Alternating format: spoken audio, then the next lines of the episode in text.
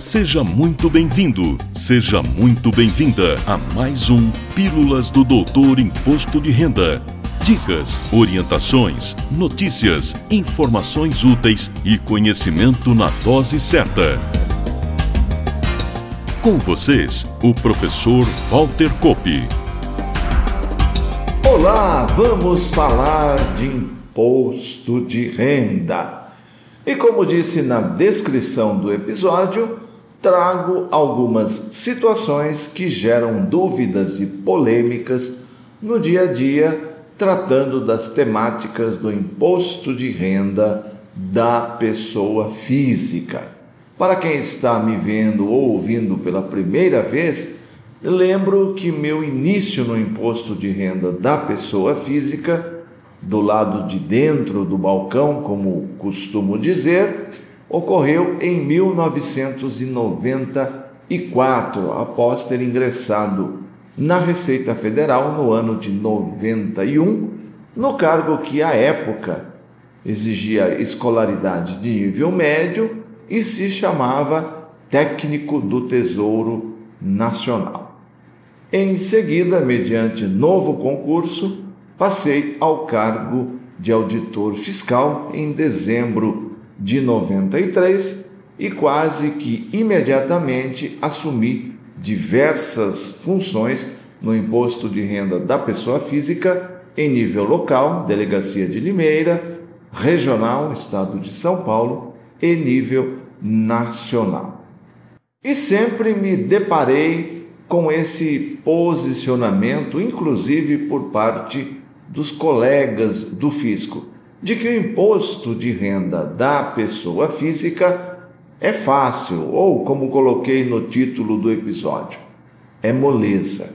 Nada mais ilusório. Basta uma olhada mais aprofundada para notarmos o quanto alguns temas do IRPF geram dúvidas e interpretações, inclusive discordantes.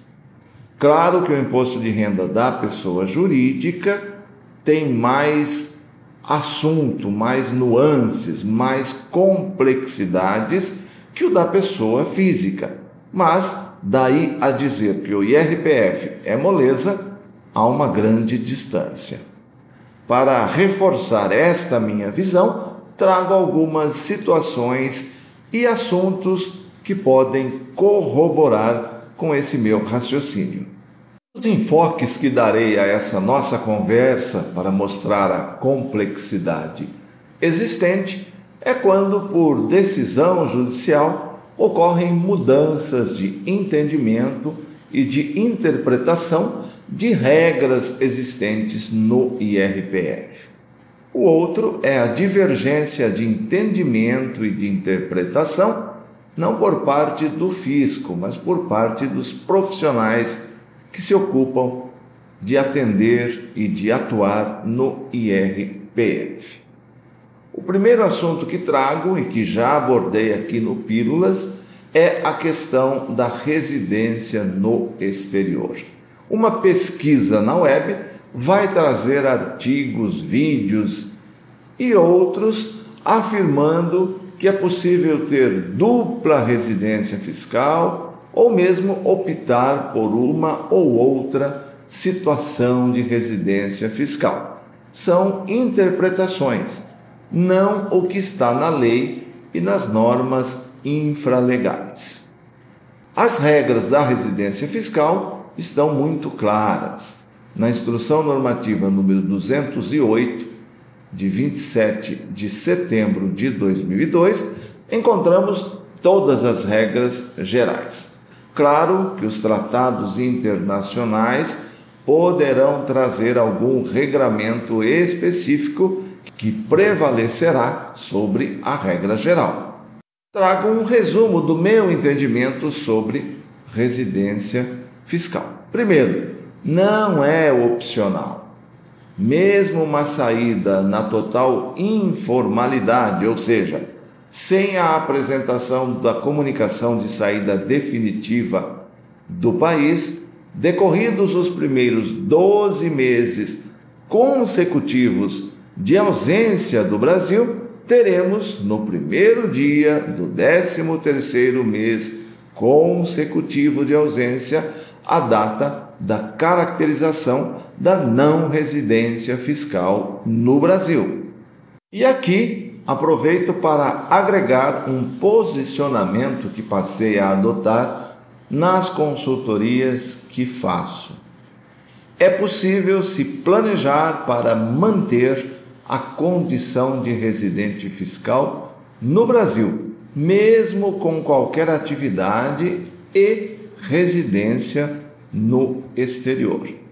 Basta que se retorne ao Brasil antes de completados os 12 meses consecutivos de ausência.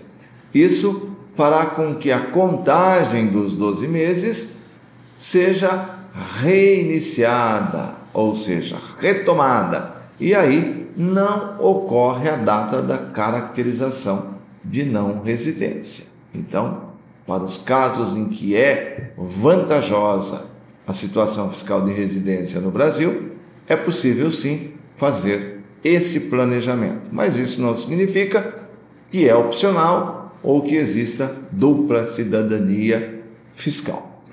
Cito agora algumas outras situações em que o tratamento tributário foi alterado, mudado, a partir de decisões da Justiça em desfavor do fisco.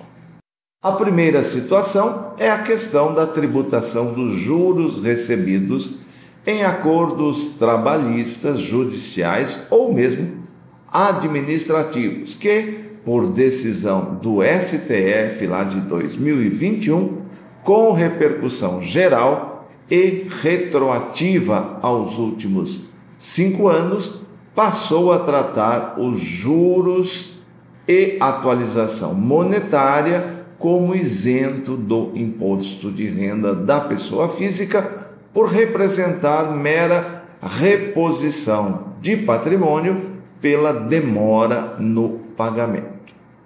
Também, advindo do STF, temos a decisão de 2022 com repercussão geral e também retroagindo aos últimos cinco anos que deixou de tributar os valores recebidos a título de pensão alimentícia.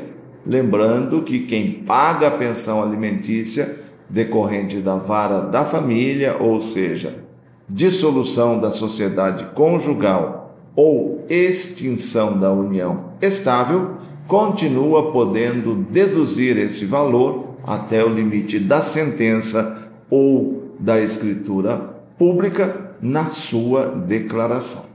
Posso citar também a decisão recente do STJ, reformando inclusive decisão anterior da mesma corte, que considerou tributável pelo imposto de renda da pessoa física o pagamento de lucros cessantes decorrentes de indenização por desapropriação.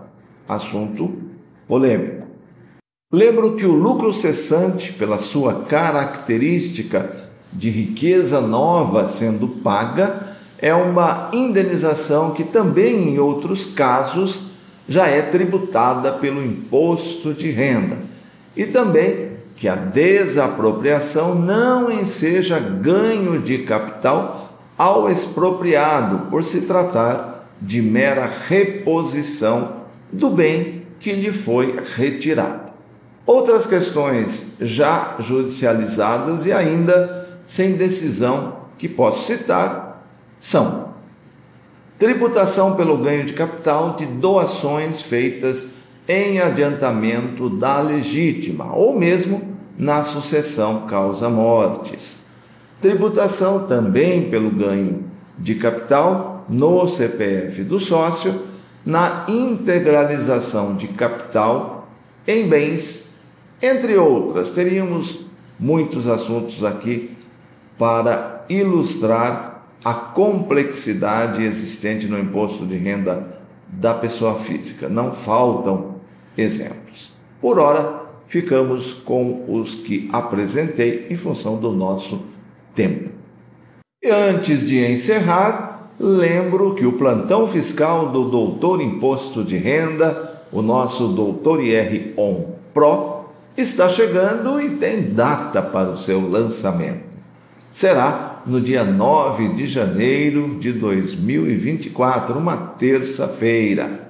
Para quem ainda não sabe do que se trata, explico.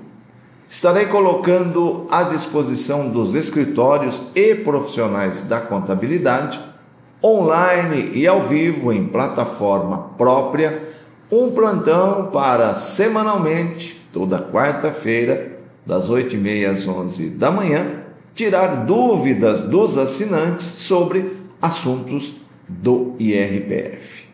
Ficou interessado? Acesse o link que aparece na sua tela, se você nos acompanha pelo YouTube, ou o link que está na descrição do episódio, se sua opção foi nos ouvir pelo seu aplicativo de áudio preferido, e entre para a lista de espera enviando seus dados, sem compromisso de compra, para serem os primeiros a terem acesso ao serviço e acabo de decidir que os 100 primeiros inscritos terão um valor especial de lançamento, 20% menor do que o valor normal que vamos praticar em seguida. É a forma que temos de agradecer a você que está previamente confiando nesse serviço. 100 primeiros inscritos, 100 primeiros adquirentes levam o produto com 20% a menos. E fico por aqui, agradecendo a sua preciosa audiência. Na próxima semana, mais um assunto relevante, especialmente para você. Valeu!